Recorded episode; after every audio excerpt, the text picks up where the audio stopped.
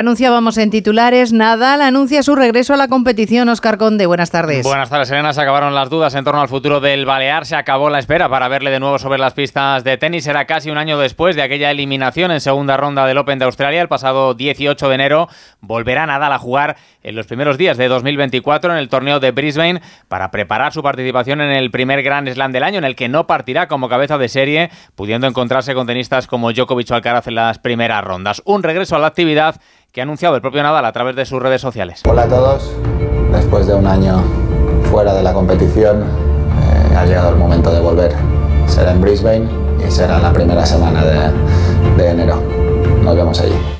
Ya en el mundo del fútbol, el duelo entre Las Palmas y Getafe abre esta noche una decimoquinta jornada de liga que mañana tendrá cuatro partidos más, entre ellos el del líder, un Real Madrid que recibe al Granada con el debut del cacique Medina en el banquillo del conjunto andaluz. Partido para el que no recupera el líder de la liga, ninguno de los ocho lesionados que llenan su enfermería. Sí estará Jude Bellingham, pese a que hoy no ha podido entrenar al 100% por unas molestias en el tobillo. Ha confirmado Ancelotti que estará disponible el inglés en una rueda de prensa en la que se ha quejado también de los horarios de la liga, por ejemplo, de tener que jugar en Mendizorroza ante el Alavés el próximo 21 de diciembre a las 9 y media de la noche. Ancelotti. En Victoria va a estar bastante frío a las 9 y media. Esto es lo que hay.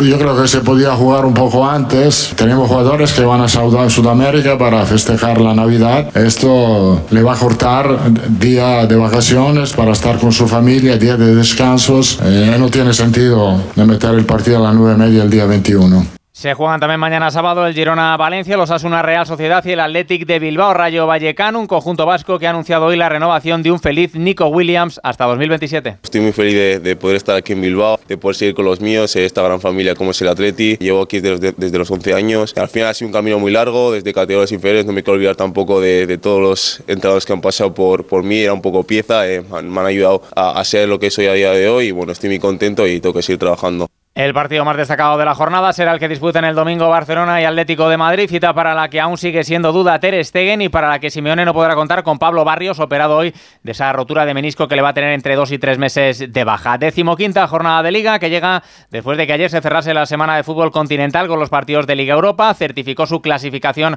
para la siguiente fase el Villarreal, ganó 3-2 al Panathinaikos, el Betis deberá esperar a la última jornada para cerrar el pase, perdió 1-0 con el Esparta de Praga. Además, la selección española femenina, si la lesionada Alexia Putellas puede hoy cerrar su presencia en la Final Four de la Liga de Naciones. Lo hará si gana en Pontevedra a Italia. En baloncesto, el Real Madrid cosechó ayer su primera derrota de la temporada en Euroliga. Perdió en cancha del Fenerbahce turco 199. Hoy se juegan el Valencia Basconia y el Barcelona Asbel. Y en el Mundial Femenino de Balonmano, España afronta su segundo partido de la fase de grupos después de ganar a Kazajistán ante Ucrania. Hoy en ahorrar es fácil con Iberdrola. ¿Es rentable pasarse al vehículo eléctrico? Con Smart Mobility ahorras 1.200